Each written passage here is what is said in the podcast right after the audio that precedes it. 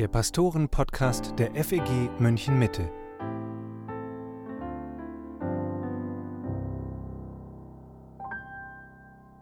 Hallo und herzlich willkommen zum Pastoren-Podcast mit Matthias Mockler und. Ja, tatsächlich, Matthias Lohmann. Es wird nie wieder wie früher. Das haben wir in der Anfangs- und Hochphase der Corona-Zeit immer mal wieder gehört. Das haben auch Christen gesagt, auch Pastoren. Die Unsicherheit, die war groß. Zweieinhalb Jahre nach Beginn der Pandemie stellen viele Gemeinden fest, es ist schon wieder fast wie früher. Volle Gottesdienste, Singen ohne Maske, keine Hygienebestimmungen mehr. Und doch merken viele auch, ganz zurück in der Normalität sind wir noch nicht. Wir haben Mitglieder verloren. Geschwister, die seit Corona nicht mehr am Gemeindeleben teilnehmen. Bei uns in der Gemeinde sind es circa 40 der knapp 430 Mitglieder. Matthias, wie gehen wir damit um? Einfach wahrnehmen und nichts veranlassen nach dem Motto, ein bisschen Schwund ist immer?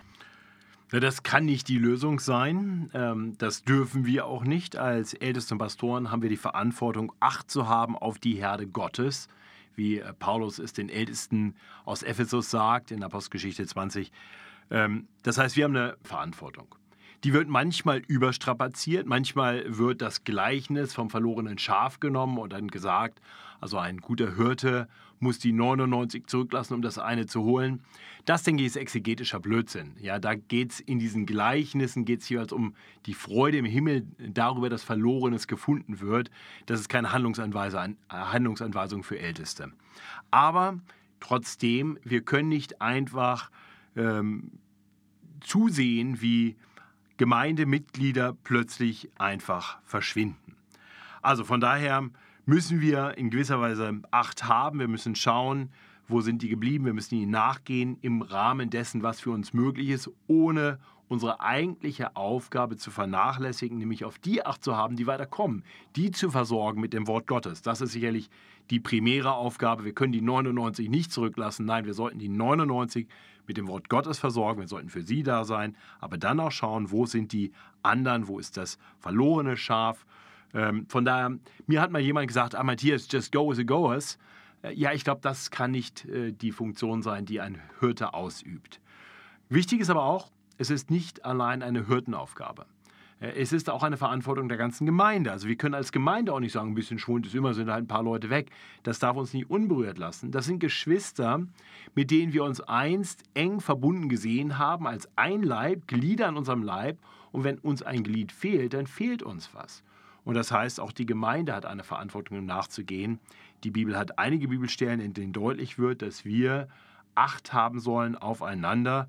Und das ist eben etwas, was wir dann wieder auch tun sollten als Gesamtgemeinde und eben nicht nur als Pastoren und Älteste. Tatsächlich glaube ich auch, dass es oft Mitglieder sind, die da viel leichter Zugang finden, als wenn wir das tun würden. Wenn du ein Mitglied anrufst oder ich als Pastor eine E-Mail schreibst, das hat dann für manche Leute schon fast was etwas Angsteinflößendes. Was will der denn jetzt von mir? Aber wenn Freunde zueinander sagen, hey, ich habe dich länger nicht in der Gemeinde gesehen, was ist los mit dir, wo bist du, warum bist du nicht da, äh, das ist viel natürlicher und gesünder. Von daher hoffe ich, dass wir sowohl als Älteste und Pastoren wie auch als Gesamtgemeinde Acht haben auf die, die nicht mehr kommen und ihnen nachgehen und sie einladen und versuchen zurückzugewinnen in die Gemeinschaft der Gemeinde. Warum ist denn Gemeindemitgliedschaft so wichtig und auch die Teilnahme am Gemeindeleben? Ich meine, wir hatten gerade eine Satzungsänderung auf unserer letzten Mitgliederversammlung und in der alten wie auch in der neuen Satzung, da steht extra drin, dass dauerhaft nur diejenigen Mitglieder sein können, die auch kommen. Und manche fragen sich, wo steht das mit der Mitgliedschaft eigentlich in der Bibel? Und kann ich nicht auch von zu Hause per Livestream am Gottesdienst teilnehmen? Erst einmal bist du relativ offen und freundlich im Hinblick auf das, was unsere Satzung wirklich sagt. Die sagt äh, nämlich tatsächlich, dass wir von Mitgliedern erwarten, dass sie regelmäßig am Gemeindeleben teilnehmen. Ähm, und ja, du stellst dir zwei gute Fragen. Ist Mitgliedschaft biblisch? Ich würde sagen, eindeutig ja. Die Bibel kennt immer ein klares Drinnen und Draußen, immer eine klare Grenzziehung. Äh, so wie in der Gemeinde. Man ist entweder Teil der Gemeinde oder man ist es nicht. Äh, und das gilt zum einen dann natürlich für den universellen Leib Christi, aber das manifestiert sich eben auch lokal. Und das war in der Bibel immer so. Ja? Im Garten Eden, du bist drin oder du bist draußen. Äh, Gottes Volk ist drinnen, gehört dazu, die anderen sind draußen. Äh, also Adam und Eva, nachdem sie gesündigt haben, sind draußen. In der Arche, die, die zu Gott gehören, auf ihn vertrauen, gerettet werden, die sind drin. Die anderen sind draußen. Ähm, Im Lager Israel, die einen sind drin und die irgendwo eben nicht so leben, nicht rein sind, müssen draußen sein. Das Volk Israel, du gehörst dazu oder du bist draußen. Und im himmlischen Jerusalem auch. Es gibt ein klares Drin und Draußen. Also wir ziehen, sehen, eine Grenzziehung wird in der ganzen Bibel gezogen. Ähm, wir sehen dann weiterhin in der Apostelgeschichte, schon Kapitel 2, dass diejenigen, die sich zu Christus bekennen, getauft und der Gemeinde hinzugetan werden. Also ganz bewusst, sie werden Teil einer Gemeinde. Wir sehen später Apostelgeschichte 5, dass die anderen Distanz halten, Abstand halten zu denen, die dazugehören. Also es gibt eine klare Trennlinie hier auch und es ist klar, wer dazugehört. Äh, und tatsächlich wird in der Apostelgeschichte mehrfach auch die Zahl derjenigen, die, zu, die zur Gemeinde gehören, genannt. Die waren also zählbar, das war nicht irgendwie eine, eine undefinierte Gruppe, sondern es war eine definierte Gruppe. Und das sehen wir auch im, in den Bildern, die auch Jesus gebraucht für die Gemeinde und die auch im Rest der Bibel gebraucht werden. Nicht? Für wir, wir lesen davon, dass Christen Schafe sind, die zu Jesus gehören, sind die Schafe. Er ist der Erzhirte, die Gemeinde hat Hirten, aber die Gemeinde als Ganzes ist eine Herde. Schafe gehören eine Herde. Ähm, Glieder gehören an einen Leib und die gehören fix dazu. Die sind nicht irgendwo lose. Lebendige Steine, die sich miteinander erbauen zu einem geistlichen Haus, alleine nutzlos. Sie gehören in diese, in diese Verbindung. Äh, Geschwister gehören in eine geistliche Familie. Also wir sehen das immer wieder. Dann sehen wir, dass die Bibel Gemeindezucht lehrt. Das heißt, Menschen sollen ausgeschlossen werden unter bestimmten Voraussetzungen. Matthäus 18, 1. Korinther 5. Äh, auch da, man kann nur ausgeschlossen werden, wenn man vorher dazugehört hat. Also eine Mitgliedschaft ist notwendig. Ähm, und das sehen wir dann schließlich auch, die Notwendigkeit für eine klar definierte Mitgliedschaft, wenn es um Berufungen geht, um Entscheidungen in der Gemeinde. Äh, die Gemeindezucht ist nicht nur etwas, wo jemand ausgeschlossen wird, sondern wo es auch vor die Gemeinde gebracht wird, vor eine definierte Zahl. Äh, in 2. Korinther äh, ist dann sogar die Rede davon, und vielleicht handelt es sich da um den Ausschlussfall vom 1. Korinther 5, dass derjenige, der von der Mehrzahl von euch ausgeschlossen wurde, also da gab es wohl offensichtlich sogar eine Abstimmung und eine Mehrzahl kann es nur geben, wenn es eine definierte Zahl gibt. Also Gemeindemitgliedschaft ist eindeutig biblisch. Da glaube ich, kann es keine zwei Positionen zu geben von der Bibel. Und dann die Frage, ob der Livestream eine legitime Form ist, als Mitglied äh, einer Gemeinde äh, unterwegs zu sein, da muss ich sagen, nein. Das ist bestenfalls eine Notlösung. Aber man nimmt ja nicht wirklich Anteil am Leben der Gemeinde. Ja, Mitglieder sollen sich mit ihren Gaben zum Nutzen aller in die Gemeinde einbringen. So lesen wir das im ersten Korintherbrief, äh, Kapitel 12, Vers 7 ist es, glaube ich. Wir sollen füreinander da sein, mit den Weinenden weinen, mit den Lachenden lachen. Wir sollen einander ermutigen und ermahnen. Ne, auch dazu muss ich die erstmal sehen. Ich muss sie wahrnehmen. Das geht nur da, wo wir uns physisch treffen. Da sehe ich, wie es einem geht. Da kann ich dann auch mal nachfragen. Da kann ich beten. Da kann ich dann wirklich Anteil nehmen. Ja, es, es gibt so eine schöne Redewendung aus dem Augen, aus dem Sinn. Und ich glaube, das ist tatsächlich im Livestream ganz schnell so. Da werde ich ganz egoistisch. Da gefallen mir dann die Lieder nicht, weil ich nicht mehr die anderen sehe, die vielleicht mit großer Hingabe und Freude und Dankbarkeit diese Lieder singen. Ähm, da geht es dann nämlich nur noch um mich und ob das Programm, was gerade läuft, mir gefällt. Ähm, das ist eine ganz andere Einstellung, die ich dann kriege beim, beim Livestream. Ähm, äh, außerdem vernachlässigen, wenn wir schon bei der Musik sind, wir vernachlässigen das, was wir eigentlich tun sollen, nämlich zusammenkommen und einander durch Lieder, die wir einander zusingen, belehren und ermahnen und ermutigen. Äh, Kolosser 3 und Epheser 5 äh, sagen, dass auch das kann über Livestream nicht stattfinden. Deine Stimme ist dem Gemeindechor, dem Gemeindegesang entzogen. Da fehlt was, wozu du eigentlich aufgefordert bist. Also wiederum, Livestream kann das nicht lie liefern. Auch bei der Predigt haben wir da ein Problem. Ähm, äh, zum einen höre ich anders, wenn der Prediger mich nicht ansieht. Wenn der Prediger mir in die Augen schaut, dann macht das was mit mir. Und ich diene dem Prediger damit, dass er mich anschauen kann, weil ich als Prediger dann sehen kann, da ist eine Reaktion, anstatt einfach in eine Kamera hinein zu predigen. Äh, das macht einen Riesenunterschied. Das haben wir während der Corona-Zeit sehr erlebt, wo wir plötzlich nur noch zu einer Kamera gepredigt haben. Das war teilweise schon etwas schräg, weil die persönliche Ansprache nicht da war. Du kriegst keine Rückmeldung, du siehst nicht, was das mit Leuten macht. Und letztendlich diene ich auch als Zuhörer im Gottesdienst den anderen Zuhörern durch meine Reaktion auf das verkündigte Wort. Da, wo ich Amen sage, da, wo ich vielleicht seufze, da, wo ich äh, mich vielleicht hörbar freue, Äh, das sind alles Dinge, die ja auch wieder die anderen Mitglieder ermutigen, ihnen helfen können, vielleicht auch nochmal die Predigt anders wahrzunehmen. Das sind gruppendynamische Prozesse, die, glaube ich, von Gott so gewollt sind. Dann sehen wir, als Gemeinde sollen wir uns auch versammeln um den Tisch des Herrn, Abendmahl feiern. Das geht nicht über Livestream.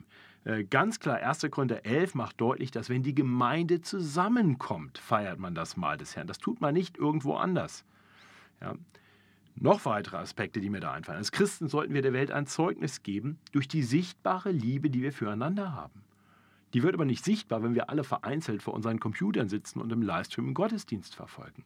Es ist ein Ausdruck ähm, für die Welt, wenn hier hunderte Leute am Sonntag um 10 und vielleicht um 12 oder vielleicht auch um 19 Uhr zusammenkommen und die, die Menschen sehen, Mensch, hier kommen viele Menschen zusammen. Das zieht Menschen an, das vermittelt Menschen etwas. Hier gibt es etwas zu hören. Hier gibt es eine Gemeinschaft, bei der man vielleicht dabei sein will. Auch das ist bedenkenswert. Ja, und dann lesen wir in Matthäus 18, dass Jesus sagt, wo zwei oder drei in meinem Namen zusammenkommen, da bin ich in besonderer Weise unter ihnen. Und das ist in dem Kontext, wo Jesus ne, tatsächlich die Gemeinde ganz explizit anspricht. Also er meint, da wo die Gemeinde sich versammelt, ist er in besonderer Weise unter uns. Äh, auch das sollten wir bedenken, das haben wir im Livestream nicht, da kommen wir nicht zusammen. Äh, und schließlich, dann höre ich auf, vielleicht auch noch nicht mal schauen, ist die Gemeinde auch ein Heiligungsinstrument, da wo wir mit anderen zusammenkommen, die wir vielleicht gar nicht so mögen. Vielleicht ist der Livestream sogar ganz angenehm, da muss ich nämlich den, der mir sowieso immer schon so ein bisschen auf die Nerven geht, nicht sehen. Ja, aber Gott hat diesen Bruder, diese Schwester ganz bewusst auch in diese Gemeinde hineingestellt, damit ich lernen kann, auch auf andere Menschen einzugehen, ihnen zu dienen und sie auch mal auszuhalten, ihnen zu vergeben. Das sind explizite Aufforderungen, die wir zum Beispiel auch in, in Kolosser 3 lesen, ähm, denen ich gar nicht nachkommen kann, wenn ich einfach zu Hause bleibe. Ja, und schließlich sollten wir bedenken, Livestream als legitime Form des Gemeindelebens geht schon deshalb nicht, weil es im Widerspruch ist zu dem, was Gottes Wort ganz explizit sagt, in Hebräer 10, Vers 24, 25, lasst uns aufeinander Acht haben und uns anreizen zur Liebe und zu guten Werken und nicht verlassen unsere Versammlungen, wie einige zu tun pflegen, sondern einander ermahnen und das umso mehr, als ihr seht, dass sich der Tag naht. Hier finde ich also ganz bemerkenswert, nicht nur einfach weiter kommen, sondern dieses einander, aufeinander Acht haben, einander ermahnen, einander anreizen zur Liebe und zu guten Werken, das ähm, geht nur da, wo wir uns treffen. Also deswegen eine sehr lange Antwort auf deine Frage, sorry dafür, aber äh, ich glaube, das ist wichtig, das auch so zu betonen. Ja. ja, ich sehe deine Punkte, die sind auch sehr nachvollziehbar. Manche Gemeinden merken jetzt aber, dass sie mit dem Livestream was in Gang gesetzt haben, was sie nur schwer wieder zurückdrehen können. Am Anfang war das vielleicht noch spannend und auch hilfreich, weil wir uns wirklich nicht versammeln konnten auch. Es gab ja wirklich auch diese paar Wochen, wo wir das als Gemeinde auch nicht gemacht haben. Und auf dem Weg war das dann doch noch, es war eine Krücke, aber es war eine Möglichkeit, als Geschwister in Kontakt zu bleiben, weiterhin zu lehren, weiter Input zu bekommen. Aber jetzt haben sich manche so dran gewöhnt, dass sie eben nicht mehr kommen. Wie gehen wir damit um? Also erst einmal sollten wir sagen, als Gemeinden Livestream kann eine sehr gute Sache sein in solchen besonderen Situationen, also eine Notlösung. Aber was wirklich zählt, und das ist für uns jetzt, glaube ich, erstmal entscheidend, ist die Gemeinde vor Ort. Ähm, und da würde ich jeder Gemeinde empfehlen und auch uns empfehlen, dass wir den Livestream wirklich als ein Nebenprodukt behandeln. Für eine Zeit, war der Livestream alles, was war. Und dann wollten wir den so gut wie möglich machen und alles war auf den Livestream abgestellt. Dann musste man die Kameras anders stellen, man musste anders beleuchten, die Tontechnik musste besonders gut sein, weil es nur um den Livestream ging. Jetzt treffen wir uns in der Gemeinde. Und das ist das, worum es geht. Das heißt, alles im Gottesdienst sollte auf die Leute vor Ort ausgerichtet sein und die Kamera läuft einfach mit. Ja, deswegen finde ich es gut und richtig, dass wir, auch wenn das für die Kamera vielleicht blöd ist, beim Singen aufstehen, weil wir einfach besser singen können so und weil das äh, gut ist, dass wir, dass wir einander gut hören können, die Stimmen kräftig sind. So, das ist dann irrelevant, ob das im Livestream die Kameraperspektive vielleicht ein bisschen blöd macht. Die Tontechnik sollte abgemischt sein, wenn man es nicht trennen kann, ganz klar für die Veranstaltung vor Ort. Um die geht es. Die anderen sollten kommen. Und, und wenn ich dann mal verhindert bin, ist das eine Notsituation, an der bin ich dankbar, dass ich überhaupt was habe. Aber darauf äh, sollte ich das Ganze nicht ausrichten. Denn damit verführe ich Menschen tatsächlich dazu zu sagen, hey, Livestream ist eigentlich viel cooler, äh, vielleicht klingt die Musik sogar besser im Livestream, äh, dann gehe ich doch lieber äh, gar nicht erst in die Gemeinde. Nein, es sollte klar sein, wir sagen, jeder soll kommen und wer irgendwie verhindert ist, dem bieten wir noch etwas an. Das ist eine Notlösung, mehr nicht. Aber ich würde auch sagen, als Gemeinde sollten wir nach einer Zeit der Belehrung, in der wir Gemeindemitglieder zurückrufen, so wie vielleicht jetzt hier durch diesen Podcast, ja, wo wir also der Gemeinde erklären, warum ist es ist Livestream keine legitime Option? Warum sollten wir uns wirklich versammeln? Ähm, und wir werden noch andere Aktionen starten auch. Wir haben ja Sachen auch überlegt, die wir tun werden. Wir wollen nochmal einen Artikel oder ein Kapitel, ein Buchkapitel äh, separat veröffentlichen und verschicken, an alle Gemeindemitglieder auch verteilen, um einfach nochmal zu belehren zu dem Thema. Ich denke, das ist immer am Anfang. Belehrung kommt zuerst. Ja, aber dann ist es vielleicht auch gut und richtig zu überlegen, für viele Gemeinden sollte man vielleicht den Livestream ganz abstellen. Ähm, bei anderen gibt es vielleicht gute Gründe, das nicht zu tun. Wir haben den Livestream schon lange vor Corona gehabt und wir haben gesehen, dass wir damit Geschwistern an anderen Orten einen Dienst erweisen. Okay, wahrscheinlich lassen wir ihn weiterlaufen, aber das kann nicht immer die richtige Lösung sein. Ich denke, auch für uns habe ich immer mal wieder die Überlegung, wäre es nicht besser, den Livestream abzustellen und sagen, Leute, wenn ihr Teil dieser Gemeinde sein wollt, dann kommt. Und wenn ihr es nicht sein wollt, okay, klar, es gibt genug Online-Angebote und wahrscheinlich auch qualitativ bessere Online-Angebote. Dann nehmt halt die wahr, dann trefft ihr eine bewusste Entscheidung gegen diese Gemeinde. Das ist okay, die habt ihr aber irgendwie auch getroffen, wenn er nicht kommt, weil ihr dann nicht Teil der Gemeinde wirklich seid. Also von daher äh, würde ich da wirklich zu ermutigen, Leuten nachzugehen, sie zu belehren, sie zurück einzuladen, auch Geduld zu haben, auch viel Liebe zu haben, auch Verständnis zu haben für Leute, die vielleicht auch Dinge ganz anders sehen oder anders wahrnehmen, aber in letzter Instanz zu sagen, äh, sich einfach auf Livestream einzurichten und zu sagen, das ist das neue Normal und so lebe ich jetzt meinen Glauben, äh, da muss ich sagen, ich glaube, das geht biblisch nicht. Da tust du ganz vieles nicht, was du tun solltest. Da bist du sehr egoistisch unterwegs und davor würde ich sehr abraten. In der Corona-Zeit sind ja auch ein paar neue Gemeindeprojekte entstanden, unter anderem auch sogenannte Online-Kirchen, die ihren Dienst ganz ins Internet verlegt haben. Jetzt habe ich deine Kritik wohl gehört am Livestream, aber kann das nicht doch ein Modell für die Zukunft sein? Gerade für die, die vielleicht Angst vor Krankheit haben oder die zeitlich nicht so flexibel sind, weil sie Schicht arbeiten oder sonst gebunden sind oder die irgendwo in der Pampa wohnen und keine Gemeinde vor Ort besuchen können. Ist da nicht Online-Gemeinde doch eine gute Möglichkeit, an der Gemeinde teilzunehmen, dabei zu sein. Ja, wie gesagt, Online-Kirche, das ist für mich ein Oxymoron. Das passt nicht zusammen. Das sind zwei Worte, die sich widersprechen. Kirche, Ekklesie, heißt Versammlung. Online versammelt man sich nicht. Das ist ja genau der Punkt von Online. Man bleibt zu Hause. Äh, und wir haben darüber nachgedacht, warum Versammeln so wichtig ist und warum das auch Gottes Intention ist, weil da eben viel mehr passiert als einfach nur Informations- äh, Übermittlung, äh, da, wo ich einfach was im Fernsehen oder am Computer mir anschaue. Nein, es geht darum, dass wir uns versammeln, dass wir uns treffen, dass wir einander erleben, dass wir füreinander da sind. Und das geht im Livestream nicht. Deswegen kann das kein Modell für die Zukunft sein. Es kann auch in Zukunft ein Modell sein für diejenigen, die aus welchen Gründen auch immer für eine Zeit nicht am Leben einer lokalen Gemeinde teilnehmen können. Entweder weil sie verhindert sind, vielleicht bettlägerig sind oder an einem Ort sind, wo es noch keine richtige Gemeinde gibt. Äh, aber auch da würde ich sagen, wenn du an so einem Ort bist, dann muss dir klar sein, Livestream ist kein Gemeindeersatz. Dann musst du überlegen, ob du vielleicht umziehen solltest an einen Ort, wo du Teil einer Gemeinde werden kannst. Äh, das halte ich für, für biblisch geboten. Äh, wenn du Missionar bist und bist irgendwo auf einem Feld, wo du sehr alleine bist, dann hoffe ich, dass du nicht ganz alleine bist, sondern noch ein paar Teammates hast, mit denen du dich vielleicht treffen kannst. Und dann könnt ihr ein bisschen so Gemeinde haben, aber vielleicht sagt ihr, okay, einen richtigen Gottesdienst kriegen wir so nicht auf die Beine gestellt. Dann kann man sich in so einen Livestream mal einblenden, das kann erbaulich sein, aber die Gemeinschaft vor Ort und letztendlich auch, auch die Gemeinde vor Ort muss immer das Ziel sein. Das heißt, auch die Missionare sollten hoffentlich das Ziel haben, dass durch ihre Bemühungen dort eine Gemeinde entsteht, in der sie dann Teil sein können jede kleine Gruppe, die sich irgendwo trifft und sagt, wir haben gerade nicht die Kapazität, Gemeinde zu sein, sollten aber dieses Ziel haben. Und vielleicht auch schauen, gibt es andere, die uns dabei helfen können, dass wir mehr in diese Richtung gehen? Gibt es Schulungen? Gibt es vielleicht Vernetzungen, die hergestellt werden können? Oder sollte ich vielleicht tatsächlich umziehen? Also nochmal, ja, ich sehe nicht, dass ähm, Online-Kirche überhaupt, dass es das überhaupt geben kann. Und ich sehe ganz sicher auch Livestream eben nicht als ein Zukunftsmodell, sondern immer nur als eine Notlösung, für die ich dankbar bin, dass es sie gibt. Das ist ein, großer Segen äh, in bestimmten Situationen, aber nicht mehr. Jetzt sind in unserer Gemeinde die meisten Mitglieder wieder zurück in die Versammlung gekommen, manche unregelmäßig, aber der allergrößte Teil ist wirklich wieder dabei. Ein paar nicht. Das hat auch unterschiedliche Gründe und bei manchen liegt es daran, dass sie sagen, ich habe immer noch Angst, dass ich Corona bekomme, wenn ich in die Gemeinde komme.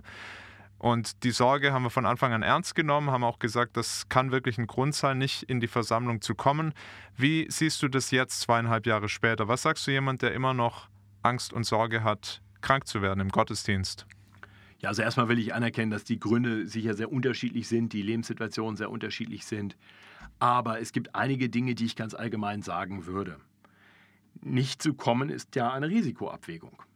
Und dann stellt sich schon die Frage, was die Gefahren einer Covid-19-Infektion sind im Vergleich zu den Gefahren, dass ich mich fernhalte von der Gemeindeversammlung, äh, wozu Gott mich ausdrücklich aufruft.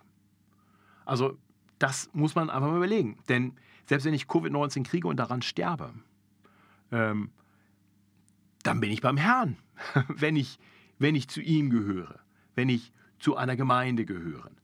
Aber wenn ich mich im Widerspruch zum Wort Gottes von der Gemeinde fernhalte, dauerhaft und geistlich vielleicht Schiffbruch erleide, äh, dann hat das sehr ernste Konsequenzen. Also der Tod ist nicht das Schlimmste, was uns passieren kann. Ich hoffe, alle Christen wissen das.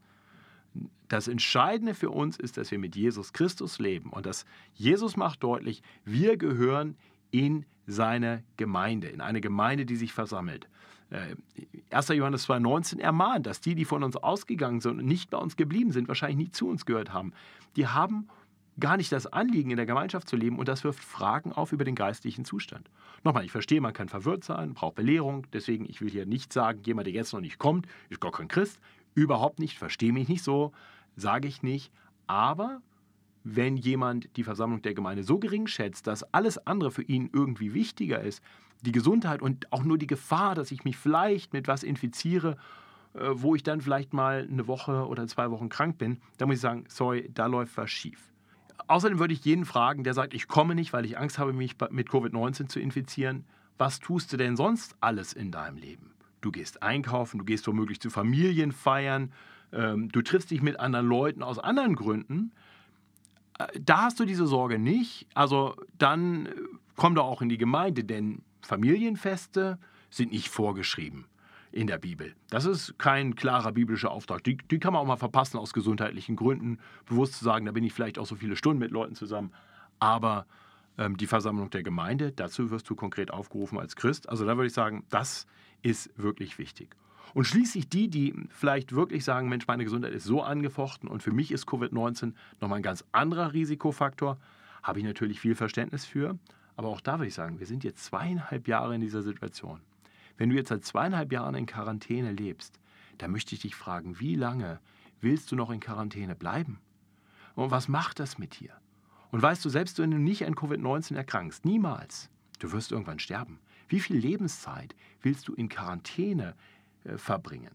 Also da würde ich sehr ermutigen, äh, ich glaube, die Zeit zurückzukommen ist längst gekommen sei ein bisschen mutig und komm. Und wenn es dir hilft, dann komm halt mit einer FFP2-Maske auf. Da hat keiner ein Problem mit, wenn du die trägst. Äh, setz dich vielleicht auf die Empore hier bei uns, wenn du zu unserer Gemeinde gehörst. Da hast du ein bisschen mehr Abstand zu anderen Leuten. Äh, meinetwegen geh nach dem Gottesdienst relativ schnell raus und unterhalte dich mit Leuten nur mit Maske und draußen und nicht im Gemeindehaus, wo du vielleicht enger bist und weniger gute Durchlüftung hast. Du kannst ja Wege finden, da noch ein bisschen vorsichtig zu sein ohne dass du dich ganz der Gemeinde entziehst. Das wäre meine Ermutigung. Es gibt ja auch noch andere Gründe, warum Mitglieder nicht in die Gemeindeversammlung kommen. Wir erleben das in unserer Gemeinde zum Beispiel eigentlich jeden Sommer. Äh, ein kleiner Exodus, das geht schon Anfang Juli los und zieht sich dann bis in den Herbst. In der Zeit haben viele äh, Mitglieder andere Dinge zu tun, sind unterwegs. Und auch schon vor Corona haben wir viele Mitglieder in diesen Zeiten sehr unregelmäßig gesehen. Wie ist das? Brauchen wir im Sommer Gemeinde einfach weniger, wenn die Sonne scheint? Aus meiner Sicht ist das schon ein Problem. Ja, das ist ein Problem. Ich meine, klar ist Sommerzeit, ist Urlaubszeit. Sicher legitim, mal in Urlaub zu fahren und dann nicht in der Gemeinde zu sein. Im Sommer finden mehr Hochzeiten und Feiern statt. Man macht deshalb mehr Besuche und ist einfach häufiger auch mal übers Wochenende weg. Ähm, das darf natürlich alles auch mal sein. Aber nochmal, Gott ruft uns nicht dazu auf, ähm, Feste zu feiern oder Urlaub zu machen, aber er ruft uns dazu auf, uns in der Gemeinde zu versammeln. Also wer an den Gottesdienst immer als letztes denkt, wenn er überlegt, was könnte ich am Wochenende mal wieder machen, äh, der hat seine Prioritäten falsch gesetzt. Der denkt nicht biblisch über diese Dinge. Ich hatte gerade heute ein interessantes Gespräch mit äh, Leuten hier aus der Gemeinde im Hauskreis, der ein Hauskreiswochenende macht. Finde ich super. Die fahren Freitagnachmittag also los und wollen dann äh, am Sonntag zurückkommen. Und ich habe sie sehr ermutigt und gesagt, aber ihr kommt Sonntag rechtzeitig zum Gottesdienst. Ja, wir sind da gerade noch am Überlegen. Da sage ich, ja, dann helfe ich eurer Überlegung. Äh, lebt doch die Gemeinschaft miteinander von Freitagnachmittag bis Sonntag früh und dann fahrt nach Hause und seid Teil des Gottesdienstes und bringt euch ein, hoffentlich geistlich erbaut und ermutigt, könnt ihr dann den anderen weitergeben, äh, anstatt zu sagen, ja, dann lassen wir das mal ausfallen. Denk also bitte auch immer an die, die kommen, wenn du nicht kommst. Den fehlst du dein Dienst fehlt. Ja, wir haben Mitglieder, die äh, sich für die Sommerzeit mal komplett äh, als abwesend eintragen, nur für den Fall, dass das Wetter gut ist und man einen See oder in die Berge will. Äh, und der Rest der Gemeinde kann dann sehen, wie er klarkommt. Oder die anderen, die das nicht tun, die müssen dann Extraschichten machen, nur weil du gerne die Freiheit haben möchtest, sonntags einfach nicht zu kommen. Das ist nicht sehr liebevoll, nicht sehr rücksichtsvoll im Hinblick auf andere Geschwister. Deine Stimme fehlt beim Gesang. Äh, deine Nähe fehlt denen, die vielleicht jemanden zum Reden brauchen, vielleicht jemanden zum, zum Beten brauchen. Du fehlst, um die zu begrüßen, die vielleicht während ihres Urlaubs Gemeinde so wichtig finden, dass sie auf dem Weg in den Süden hier in München Station machen, um am Sonntag in einen Gottesdienst zu gehen. Wiederum, hoffentlich sind genug von uns da, um diese Gäste willkommen zu heißen. Also, wenn du wegbleibst, ähm, hat das Konsequenzen für andere. Und das ist dann immer eine Frage, habe ich die anderen im Blick? Habe ich Liebe für die anderen, sodass ich sage, ja, ich gehe vielleicht samstags an den See oder in die Berge. Und ja, es gibt viele Sachen, die man am Wochenende tun kann. Aber der Gottesdienst ist wahrscheinlich das Wichtigste von allem. Denn da geht es um ein geistliches Wohl und alles andere ordne ich dem unter oder ordne ich darum herum an. Und Eltern, wenn ihr wegbleibt, um solche Sachen zu machen, was lehrt ihr euren Kindern? Gottesdienst ist nicht so wichtig. Äh, dann dürft ihr euch aber auch nicht wundern, wenn die irgendwann später im Leben auch sagen, ach, Mama, Papa, ich habe keinen Bock mehr mit in den Gottesdienst zu gehen, das ist mir nicht so wichtig.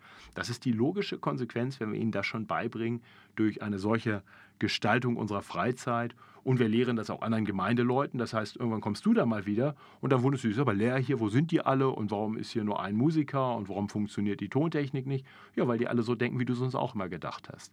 Also da wäre meine Ermutigung, äh, wirklich zu sagen, Mensch, ja, ich verstehe, im Sommer fahren Leute in Urlaub, ja, da sind mehr andere Veranstaltungen, aber achte darauf, dass der Gottesdienst am Sonntag nicht ganz unten auf der Prioritätenliste steht, sondern eigentlich ganz oben und es dann einfach auch mal einen guten Grund gibt, mal Sonntag nicht zu gehen. Wir wollen hier nicht gesetzlich sein, aber wir wollen schon sagen, Gottesdienst ist wichtig. Jetzt ist es ja nicht automatisch so, dass wenn wir alle am selben Ort zusammenkommen, dass dann auch eine echte Gemeinschaft entsteht.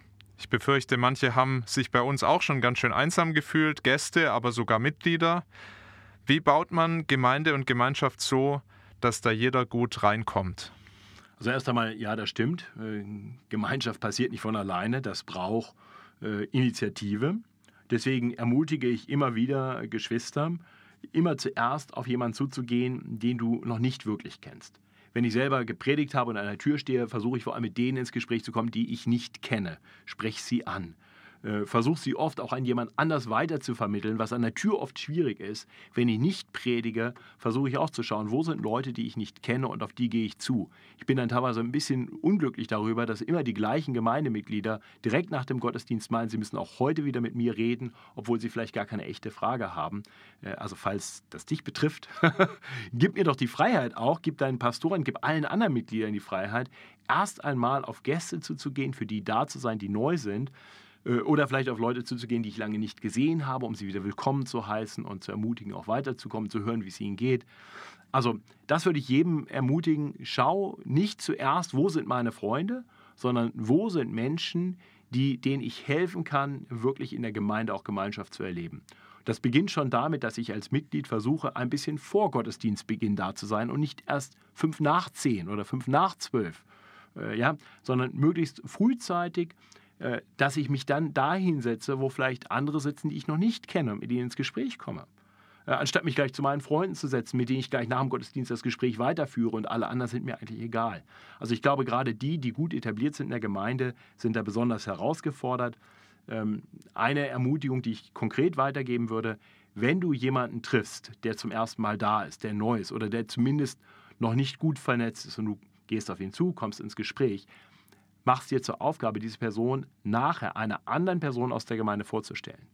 Damit hast du sichergestellt, dass diese Person, die vielleicht noch keinen kennt, mindestens schon mal zwei Gemeindemitglieder kennengelernt hat. Und wenn die Person das dann auch nochmal tut danach, noch besser. Oder lad die Person auch ein, vielleicht noch bei weiteren Aktivitäten dabei zu sein. Wir haben oft nach unserem Morgen- und Mittagsgottesdienst, zumindest in den Sommermonaten, Zeiten, wo wir dann zusammen in den Park gehen, Picknick machen oder Gruppen gehen, zusammen Mittagessen. Lade doch die neuen Leute oder die Leute vielleicht auch schon länger kommen, aber noch nicht vernetzt sind, dazu ein, mitzukommen. Die brauchen eine bewusste Ermutigung. Eine allgemeine Einladung reicht da manchmal nicht äh, gibt es vielleicht auch noch andere Veranstaltungen, zu, denen man sie einladen kann. In die Jugend oder zur Bibelstunde oder in den Seniorenkreis oder zu einem Christsein Entdeckenkurs oder äh, solche Sachen. Also da ganz konkret auf Leute zugehen, äh, sie mit anderen wieder vernetzen, sie in Gruppen mit hineinnehmen. Ähm, das können alles Wege sein, wie wir Gemeinschaft fördern können. Ähm, und schließlich, wenn du sagst, oh, ich bin so introvertiert, das fällt mir so unheimlich schwer, ja, dann, dann tu du doch die Dinge, die dir jetzt andere freisetzen, um das mehr zu tun. Äh, vielleicht machst du Kaffeedienst und förderst so Gemeinschaft. Oder vielleicht hilfst du den Tontechnikern nachher äh, die Kabel aufzurollen und Sachen wegzuräumen. Vielleicht sagst du, von Technik habe ich keine Ahnung, aber mit anpacken kann ich. Äh, und damit hilfst du denen wieder, etwas früher fertig zu sein, sodass sie auch noch wieder mit anderen ins Gespräch kommen können. Also schau, ob du auf andere Art und Weise vielleicht auch da hilfreich sein kannst, um Gemeinschaft in der Gemeinde zu fördern. Das mal als ein paar Anregungen dazu. Ja, und wenn ich so an meine Gemeindeerfahrungen zurückdenke, bin jetzt schon lange hier, aber war auch schon in vielen anderen Gemeinden. Die besten waren wirklich die, in die ich kam zum Gottesdienst das erste Mal und ich wurde gleich eingeladen zum Mittagessen von jemand, hatte Gemeinschaft noch mit den Mitgliedern dort und du bist gleich wie in einer Familie wirklich. Und das ist der beste Fall, wenn es so läuft. Das wünschen wir uns auch für unsere Gemeinde. Und das war der Pastoren-Podcast für heute. Wir hoffen, es hat dich ermutigt, Gemeinde neu zu entdecken, wieder zu entdecken oder jemand anderen zu ermutigen, Gemeinde wieder zu entdecken. Wir hören uns nächsten Samstag wieder, wenn du magst. Danke, dass du zugehört hast. Bis bald und Gottes Segen.